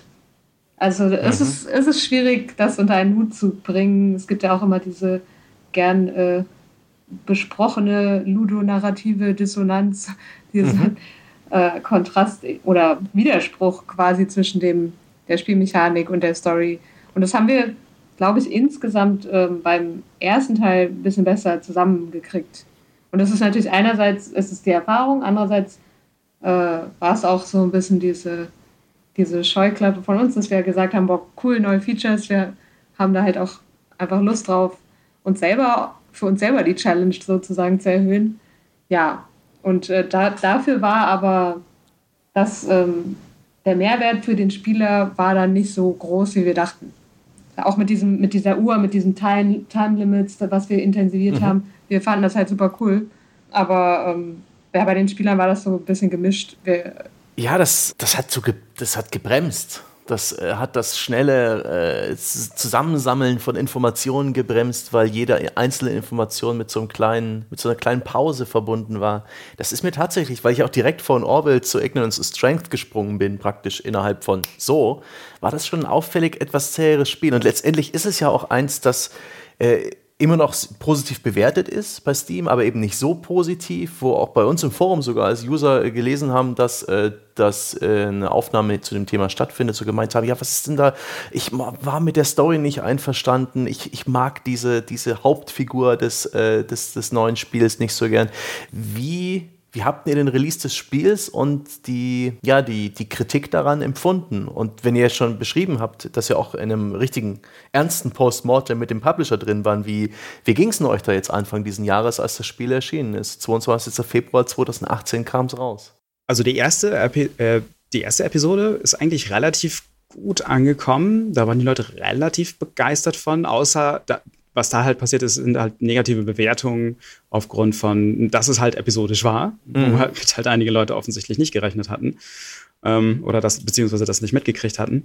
Ähm, und bei den, aber die erste Episode ist halt dem, also dem, dem alten Orwell, dem ersten Orwell-Teil, Keeping an Eye on You, am ähnlichsten von wie es funktioniert. Und äh, ja. deswegen kam die halt auch relativ gut an, würde ich sagen. Und dann kamen halt die Episoden, wo wir wirklich was Neues versucht haben. Also bei der zweiten Episode haben wir halt versucht, mehr Freiraum zu geben, dass man halt unter einem Zeitdruck zwar, aber dass, dass man halt Leute frei verfolgen kann und dort frei irgendwelche äh, Hinweise auf äh, belastendes Material suchen kann. Das, das war so die Grundidee, dass, dass weil die Leute, der große, der, der, der meistgenannte Kritikpunkt war ja irgendwie beim ersten Teil, dass es zu linear war, das hast du ja auch gesagt. Ähm, oder dass es, dass es sich, dass man schon merkt, dass es auch linear ist. Ähm, da, da, wollten wir einfach ein bisschen mehr Freiraum geben, aber es war unglaublich schwer umzusetzen in der Spielmechanik, was wir zwischendurch halt gemerkt haben. Der zweite Tag hat auch unglaublich viel Zeit gekostet, den zu machen. Also weil wir den auch ein paar oh, Mal umgeworfen haben. Und, ähm, das kann ich mir vorstellen. Das war, also das war wirklich das Element, was, im, was am Spiel äh, am, am, am schwierigsten umzusetzen war. Und wir konnten es aber letzten Endes also es gab die Überlegung, den auch irgendwie dann doch wieder linear, äh, linearer zu machen, aber so richtig ähm, wollten wir das nicht. Also wir wollten das schon so noch drin haben und haben das dann, ja, also so gut gestreamlined, wie wir konnten irgendwie. Also dass wir es, dass wir es, äh, ähm, also am Anfang hat der Tag halt überhaupt nicht funktioniert. Die Leute haben überhaupt nicht verstanden, was sie überhaupt machen sollen und äh, sind dann in dieses Time Limit gelaufen und so. Und äh, das hat jetzt am Ende schon ganz gut funktioniert, hatte ich das Gefühl. Aber sind halt gerade beim zweiten Tag sind halt viele Leute an den, an den äh, Stellen, wo man halt dann wirklich was einfügen muss, um weiterzukommen, mhm. stecken geblieben. Weil einige Sachen, wie gesagt, auch nicht so super logisch war, weil wir es, wir mussten es am Ende halt einfach irgendwie fertig machen. Das klingt jetzt doof, aber es muss halt einfach irgendwie funktionieren, ohne alles komplett umzuschreiben. Und ja, da sind halt manche Sachen halt nicht so optimal. Ja, bei so einem narrativen Spiel ist es ohnehin schwierig, äh, Dinge zu beheben, die Leuten nicht gefallen und die vielleicht nicht so funktionieren, wie ihr Autoren es euch überlegt hat. Eine, eine Actionspielmechanik lässt sich wahrscheinlich sehr viel leichter tunen und an die, an die Kritik der User anpassen als, als eure Spielmechanik. Ja, genau. Also bei uns ist halt immer gleich die, die Story damit reingekoppelt und ähm, tatsächlich hat sich auch der Inhalt von Tag 2 dann ein paar Mal geändert. Also schon, dass die Enden in etwa gleich geblieben sind, aber der Weg dahin und was man tatsächlich über die Leute rausfindet und was dahinter steckt, das hat sich ein paar Mal ganz schön gedreht. Einfach, ähm, damit es in sich besser funktioniert hat. Und das ist eigentlich das, womit man als, als Spielentwickler, als, als Leveldesigner die ganze Zeit kämpft bei diesem Spiel, dass die Sachen äh, also einerseits von der, von der Mechanik und von, von, dem, von dem Pacing her passen, und aber auch vom Inhalt her. Und dann kannst du es aber nicht testen teilweise, bis es wirklich umgesetzt ist, weil du nicht weißt, wie es sich anfühlt, bis es wirklich im Spiel ist und geschrieben ist. Und dann musst du es nochmal umschmeißen. Und ja, letzten Endes war jetzt, ähm, wie gesagt, den zweiten Teil haben wir auch, den zweiten Tag haben wir auch ein paar Mal überarbeitet jetzt von Ignorance ähm, und ganz schön krass umge umgeschmissen teilweise. Und insgesamt ist, glaube ich, die Erkenntnis, dass das zwar nett ist, wenn man da weniger, also dass, wenn man da mehr Freiheiten hat, aber es lässt sich halt auch viel weniger so einen Spannungsbogen aufbauen und kontrollieren. Und das ist ein bisschen schwierig mit der Spielmechanik umzusetzen, die wir haben bei Orwell. Also es, es, funktioniert insgesamt nicht so gut. Hm. Aber ich hatte jede Menge daraus gelernt zu haben. Ich finde es auch nicht schlecht, dass ihr es probiert habt mit den neuen Mechaniken, mit den neuen Features, mit den Voice-Actern. Ähm, weil alles andere wäre ja die gleichen Brötchen backen wie beim vorherigen Teil. Genau. Und das war ich wahrscheinlich auch zuwider. Genau, das wollten wir halt nicht. Also wir haben gesagt, gesagt, wenn wir das machen, dann machen wir ein relevantes Thema mit Fake News. Also dann, dann muss es wieder irgendwas Wichtiges, Aktuelles sein. Und ähm, ja, auf jeden Fall. dann machen wir auch neue Mechaniken. Dann machen wir irgendwas Neues rein, was das Spiel interessant hält und machen nicht nur mehr Inhalt sozusagen. Und äh, ich hatte vorhin auch schon mal angeschnitten, das hatte ich jetzt noch nicht erwähnt, wir hatten das Ganze ja angefangen als ein DLC und irgendwann haben wir dann mhm. gemeinsam mit dem Publisher entschieden, dass wir das auf ein eigenes Spiel ummünzen. Und dabei ist das Spiel halt auch noch mal ein bisschen größer geworden. Also es hat halt im Prinzip an Umfang gewonnen, aber wir haben die Story nicht äh, nochmal mhm. neu konzipiert. Deswegen, das war vielleicht auch ein Fehler im Nachhinein. Also das hätten wir vielleicht auch besser machen sollen. Also da, da hätte man vielleicht einen besseren Spannungsbogen rausholen können, wenn man das nochmal neu gemacht hätte. Ihr habt es nicht Orville 2 genannt. Nee, nee, Orville 2 wollten wir von vornherein eigentlich vermeiden. Eigentlich sollte das, sollte das Spiel, das alte Spiel sollte einfach Orville heißen und sich mit Datenspionage beschäftigen und das, der DLC, beziehungsweise jetzt das Standalone-Game, sollte Orville Doppelpunkt Ignorance is Strength heißen. Ähm, der Publisher hat gesagt, ähm, wir sollten es vielleicht so, äh, wir sollten es halt als Seasons quasi deklarieren, um auch das Episodenmodell wieder reinzubringen mhm. und klarer zu machen. Und dass jede Season halt so einen Untertitel hat. Deswegen heißt das alte Spiel jetzt uh, Keeping an Eye on You. Ähm, im, Im Nachhinein ist das umbenannt worden. Und ihr hättet, ihr hättet so meiner Meinung nach richtig noch Season 1, Keeping an Eye on You, Season 2, Ignorance is Strength. Ja, ich, es ist ich, immer noch verwirrend. Ja, ich, ich, äh, wir haben auch gemerkt, wir waren jetzt neulich in Boston auf der PAX und wir haben da auch gemerkt, dass ganz viele Leute das verwechselt haben. Einfach beim drüber reden mit den Leuten am Stand und ähm, das, das gar nicht so unterscheiden wussten. Und das war auch nochmal so ein Learning, wo wir echt hätten sagen sollen, wahrscheinlich Season 1, Season 2 schien den Leuten nicht so klar zu sein. Hm. Jetzt ist das Spiel erschienen und ist auch lang genug draußen, jetzt seine drei Monate, in, in denen ihr wahrscheinlich ungefähr wisst, wo ihr damit steht. Hat das für euch zumindest funktioniert, finanziell und so von euren Zielen, die ihr euch gesetzt habt? Ist das ein bisschen uh, unter, unter den Erwartungen geblieben und was was plant ihr jetzt? Äh, seid ihr immer noch mit eurem Publisher zusammen und macht ihr mit dem gemeinsam eure Zukunftsplanung und geht es weiter mit dem, was ihr bis jetzt aufgebaut habt, mit diesem Orbital-Framework, mit dieser Spielidee? Oder ist jetzt der Punkt gekommen, die Flügel auszubreiten und was ganz Neues zu versuchen? Ähm, wie, also zum, wie hat das Spiel funktioniert? Ähm, es hat am Anfang, waren wir mega aus dem Häuschen. Denn, also es war im Prinzip war es umgekehrt zu, zu dem ersten Teil der, der Start war super gut für uns und wir waren total aus dem Häuschen. Wir haben gedacht, was passiert hier? ähm, weil weil der, der, die Verkäufe einfach wahnsinnig gut waren für das, was wir äh, kannten. Das mhm. war einfach noch höher, glaube ich, als jeder Sale am Anfang bei Release. Ähm, also jeder Sale, den wir von, von dem alten Spiel kannten. Mhm. Und ähm, da dachten wir, wow, das, das, wenn das so krass wird, dann hat sich das auf jeden Fall mega gelohnt, finanziell. Ähm, das ist dann aber sehr schnell abgefallen und ist jetzt auf einem relativ niedrigen Niveau. Also jetzt so im Nachhinein ist es kein so guter Longseller wie Orwell am Anfang war, also der erste Teil. Ähm, ich glaube, also ich kann jetzt nur spekulieren, woran das liegt. Ich glaube, das liegt halt daran, dass es ein zweiter Teil ist. Also, dass viele Leute eher sich dann doch auch erstmal den ersten Teil angeguckt haben, denn da sind die Verkäufe halt auch nach oben gegangen bei dem Release.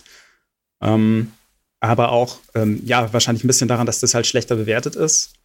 Ähm, aber auch halt, also dieser Peak am Anfang erkläre ich mir halt durch die Community, durch die, durch die mhm. Leute, die dieses Spiel einfach kannten und auf den zweiten Teil gewartet haben. Die haben das alle sofort gekauft. Und jetzt auf, auf lange Sicht ist der zweite Teil einfach nicht so bekannt wie der erste und nicht so gut bewertet und deswegen verkauft er sich auf lange Sicht nicht so gut. Man muss aber dazu sagen, das hört sich jetzt alles so äh, super negativ an. ähm, das, ich glaube, es ist nur drei Punkte unter dem ersten Teil jetzt bei Metacritic. Das kann natürlich auch viel ausmachen, aber es ist, es ist auch so, dass ich glaube, die Leute, selbst die Leute, die es dann nicht so gut fanden mhm. und vielleicht so ein bisschen enttäuschter waren, die, die wollen das Spiel einfach mögen. Also es, äh, gerade die Fans. Und es ist, es wird dann andererseits halt auch immer mit dem ersten Teil verglichen. Das heißt, es muss immer die Erwartungen übertreffen. Und ähm, an und für sich äh, war jetzt auch so ein bisschen der Konsens bei uns, ja, man, wir wollen uns auch selbst übertreffen. äh, beziehungsweise den ersten Teil übertreffen. Das heißt, äh, insgesamt haben wir da schon uns jetzt vieles überlegt, was wir hätten besser machen können, aber es ist trotzdem gut gelaufen. Also unterm Strich ist es trotzdem gut gelaufen. Es ist nicht so, als wäre es irgendwie ein Flop gewesen oder so. Und ähm, ja. Sehr gut. Du klingst wie ein Fußballtrainer, der nach einem bitteren äh, Unentschieden vom Platz geht. Aber es ist ja auch, das ist ja auch so die klassische Fußballfrage. Und woran lag's, die man so nachher stellen kann. Aber ähm, werdet ihr das Spiel jetzt noch weiter versuchen, in irgendeiner Form zu verbessern? Ihr habt ja jetzt erst im Mai den Patch 1.1 rausgebracht.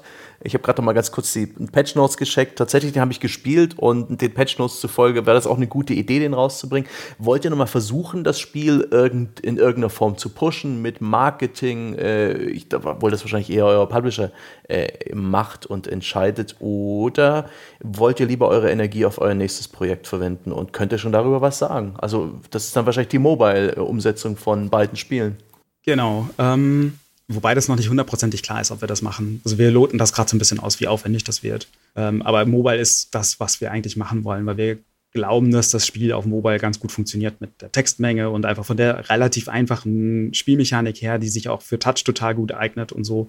Ähm, glauben wir, dass das für, für Phones und Tablets ziemlich gut funktioniert. Das, das, das loten wir halt gerade aus, wie teuer das für uns wird und ob wir das machen wollen. Das, das wäre tatsächlich das unmittelbar nächste Projekt. Ähm, mhm. Marketingmäßig, ja, auf jeden Fall. Wir wollen das Spiel natürlich noch weiter pushen. Ähm, ich kann gerade gar nicht sagen, also wir, natürlich wird es im nächsten Sale, im, im, im Summer Sale, ähm, auch nochmal gepusht. Ich kann dir jetzt aber nicht sagen, wie günstig das dann sein wird oder so. Und äh, es wird auch noch ein paar andere Promo-Aktionen geben, wo ich nicht weiß, ob ich das sagen darf. jetzt gerade. Ähm, deswegen sage ich es jetzt mal nicht. Aber äh, wir werden das schon noch versuchen, weiter zu pushen, natürlich. Ähm, wir, wir äh, bringen das, wir haben es auch heute, ist es auf itch.io, haben wir es rausgebracht, beide Teile.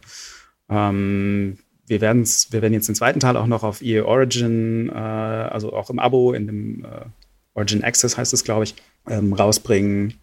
Das, das steht auch noch an. Und ja, so ein paar Aktionen, das ähm, zu verkaufen, wird es auf jeden Fall geben. Also und, mhm. und das natürlich auch nochmal zu patchen. Also wir wollen auf jeden Fall eigentlich auch noch ein Patch 1.2 machen wo wir überlegt haben, wie können wir diese, äh, wie können wir das, das, das, dass die Leute einfach feststecken. Das ist immer noch für uns das größte, das größte Problem, einfach mit dem äh, Hochladen von, von Informationen. Wie können wir diese Mechanik verbessern? Ähm, und hatten da eigentlich eine Idee, die aber ein bisschen großflächiger ist. Also, dass wir das in sich in allen, an allen Stellen nochmal konsistenter machen. Aber da müssen wir auch nochmal gucken, wie wir das genau umsetzen. Weil im Nachhinein, wie du schon vorhin gesagt hast, nach, im Nachhinein äh, da auch ein Story-Game anpassen, insbesondere nach dem Release mit Leuten, die Safe-Games haben und so, ist auch nicht ganz so einfach.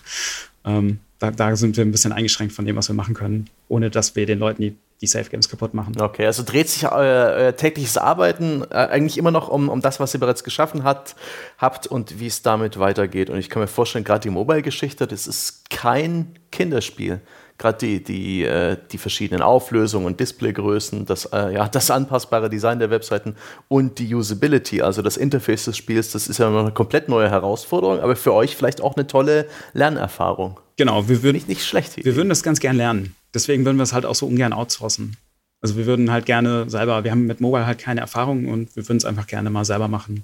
Zu gucken, wie ist das, was muss man da beachten, wie funktioniert die Usability und ja, also ich aktuell, jetzt die Woche, habe ich an einem Mock-up gesessen für, für Phones. Also das für, für, mhm. für, für, wie könnte das halt auf dem Phone funktionieren. Und da muss man halt viel von der ganzen UI irgendwie in Schubladen, die man rausziehen kann, äh, ver verbergen äh, und so, weil einfach ja viel, viel weniger Platz ist dann. Und aber keine, keine Ahnung, ob wir das dann, also ob das, ob das rauskommt, keine Ahnung. das ist jetzt nur zum, zum, zur Recherche. Ja, um jetzt mal des Teufels Advokat zu sein, wieso nicht einfach bei euren Leisten bleiben und ein schönes, äh, vielleicht mit einem völlig anderen Thema und einer anderen Story versehenes äh, Schnüffelspiel äh, rausbringen? Wieso nicht ein einen Stalker spielen, ja, der auf dem PC von, von irgendwelchen Leuten sie einloggt. Wieso nicht einen eifersüchtigen äh, Partner in einer Beziehung? Wieso nicht das, was ihr wirklich gut könnt, einfach nochmal remixen und damit vielleicht auch eher auf der sicheren Bahn fahren?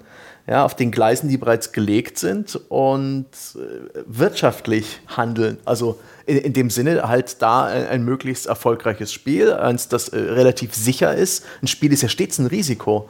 Ähm, habt ihr auch solche Überlegungen oder, oder rede ich jetzt gerade kompletten Stuss für euch? Nee, natürlich haben wir solche Überlegungen. Also Ignorance deutet ja schon so ein bisschen darauf hin, also dass wir halt was machen wollten. Okay, wir haben natürlich gesehen, Orwell funktioniert. Es gibt Nachfrage nach einem zweiten Teil. Ähm, also machen wir das. Das, das war, äh, am Anfang wollten wir das halt auch nicht, weil wir damit gar nicht geplant haben und hm. eigentlich was Neues machen wollten, weil wir auch ein bisschen die Nase voll hatten von Orwell. Aber dann haben wir trotzdem relativ schnell gesagt, okay, wir machen das jetzt doch, weil das die sichere Bank ist. Aber trotzdem haben wir dann für uns halt aber auch schon den Gedanken, wie können wir das, wie können wir dabei also noch was, was Cooles, Neues mit reinbringen und wie können wir selber noch was dazulernen. Ähm, also wir wollen dann auch nicht auf der Stelle treten. Und deswegen ja. würden wir jetzt ungern nochmal genau das Gleiche machen. Bei Ignorance is Strength am Anfang war das allerdings, glaube ich, schon so, also zumindest aus meiner Sicht, dass ich noch das Gefühl hatte, okay, das Thema gibt noch was her. Und auch gerade jetzt bei diesem Medienmanipulation und Fake News, dass man da noch so einen neuen Aspekt beleuchtet, weil bei äh, beim ersten Teil war es ja so, du hattest ganz klar diese, diese, dieses Thema Sicherheit gegen Freiheit und deine Aufgabe war auch ziemlich klar, finde raus, wer dieser Bomber ist. Und ähm, diesmal ist es, äh, also beim zweiten Teil war es dann so, dass viel mehr so mit offenen Karten gespielt wurde, beziehungsweise du halt so einen klaren Antagonisten hattest, gegen, du, die, gegen den du dieses Media War führen musstest. Und das war schon noch irgendwie ganz spannend. also jetzt ist aber so der Punkt, ich meine, das sind jetzt auch spannende Ideen, die du da gerade hattest. Also gerade wenn man irgendwie so ein Drama oder sowas draus macht, so ein Beziehungsdrama, äh, hört sich mega spannend an. Aber ich glaube, äh, einem wird dann auch als Entwickler so ein bisschen langweilig davon, wenn man zu viel dann mhm. auch mechanisch äh, sich nicht da so. Das war ja auch der Grund, warum wir jetzt beim zweiten Teil äh, für, ja da auch ähm, die, die, dass uns das selbst komplizierter gemacht haben, sozusagen. Mhm weil man da auch selber einfach experimentieren möchte. Ihr habt ja konkret irgendwie schon einen grob skizzierten Plan für die, für die fernere Zukunft, welche Art Spiele ihr machen wollt? Wollt ihr ein, ein wie seht ihr so Osmotic Studios in der Zukunft, in ein paar Jahren? Storygetriebene Spiele oder, auch, äh, oder ist, ist das noch völlig offen? Können das auch mechanischere sein, äh, die, die mehr in Richtung wirklich Gameplay gehen, in irgendwas, was mit Echtzeit funktioniert? Oder habt ihr da schon ein bisschen so mit euren ersten beiden Spielen ein Profil gewonnen, das euch eigentlich ganz recht ist? Ähm, das ist ist eine gute Frage. ähm, wir würden, also narrative Spiele möchten wir auf jeden Fall machen. Äh, jetzt ist natürlich immer die Frage, was, was heißt narrativ? Also ich könnte mir auch vorstellen, dass wir mal sowas wie in, in Richtung des War of Mine oder äh, mhm. jetzt Frostpunk, was ihr jetzt auch gerade mhm. besprochen habt, glaube ich, ähm, sowas, sowas zu machen. Also was halt schon im Kern auch noch narrativ ist, aber eine, eine, Spielme eine, eine mehr systematischere Spielmechanik dahinter hat oder eine komplexere. Das, das könnte ich mir schon vorstellen. Aber im Kern, glaube ich, möchten wir schon immer eine narrative Erfahrung machen. Mit, also, so wie ich Osmotic zumindest verstehe, wollen wir, ähm, wollen wir äh, narrative Spiele machen, die halt eine besondere Spielmechanik mitbringen. Also nicht irgendwie, wir machen jetzt das nächste Telltale-Game oder so, sondern wir überlegen uns halt, basierend auf der Erfahrung, auf der, auf der Spielerfahrung, die der Spieler machen soll, wie lässt sich das am besten in eine Mechanik gießen und da, damit vermitteln. Das, das mhm. ist so ein bisschen die Richtung, die wir gehen wollen. Ja, schön. Dann äh, wünsche ich euch auf jeden Fall viel Glück. Es hat mich sehr gefreut, euch näher kennengelernt zu haben. Das ist sehr schön, wie so ein Gespräch einem einer kleinen Webseite und diesem einen Entwicklernamen bei Steam und, und allem, was man so einfach so ja in, in der Orwell-Rolle über euch rausfindet. Ähm, wie schön das abgerundet wird. Und ich hoffe, das geht unseren Zuhörern auch so. Ich bedanke mich auf jeden Fall für, für das Gespräch. Ich weiß nicht, ob es noch irgendeinen Aspekt gibt an, an eurem jetzigen Arbeiten oder an eurer näheren Zukunft, den ihr nicht unerwähnt lassen wollt. Ihr könnt auch gerne noch die Werbetrommel rühren, falls es irgendwelche Events gibt, Game Jams oder irgendwelche Netzwerke, äh, Aktivitäten, wo man euch treffen kann. Dann immer raus damit. Ich glaube, akut steht da gar nichts an. Ach Gott, wie nee, herrlich der sind, Sommer. Wir sind nicht mal auf der Gamescom. nee. Ja, das ist ja ganz entspannt. Nee, ähm, ja. Nee, wir sind gerade so ein bisschen dabei. Es ist jetzt furchtbar langweilig äh, eigentlich. Wir, wir äh, also mal abgesehen von der Mobile-Version, die wir gerade ausloten, firmieren wir gerade auf eine GmbH um, was einfach notwendig ist jetzt, um weiterzumachen. Ah. Und das ist einfach Papierkram. Das ist jetzt nicht so spannend, was da geschieht. Ja, ähm. nee, davon können wir ein Lied singen. Äh, wir haben, äh, unsere beiden Gründungsmitglieder haben eine GBR gegründet und äh, man braucht unserem Jochen bloß das Wort Steuerberater sagen und er zischt ganz laut. Ja. ja, aber schön. Dann, lieber Daniel und liebe Mel, es hat mir sehr viel Spaß gemacht, mit, mit, mich mit euch zu unterhalten. Vielen Dank für die ja, Offenheit danke und, sehr, die, ebenso. und die Ehrlichkeit. Und ähm, gerne, gerne. vielen Dank auch an euch zu Hause an den Geräten, liebe Zuhörerinnen und Zuhörer. Ähm, das war's mit unserem kleinen Postmortem zu den beiden Orwell-Spielen. Salü!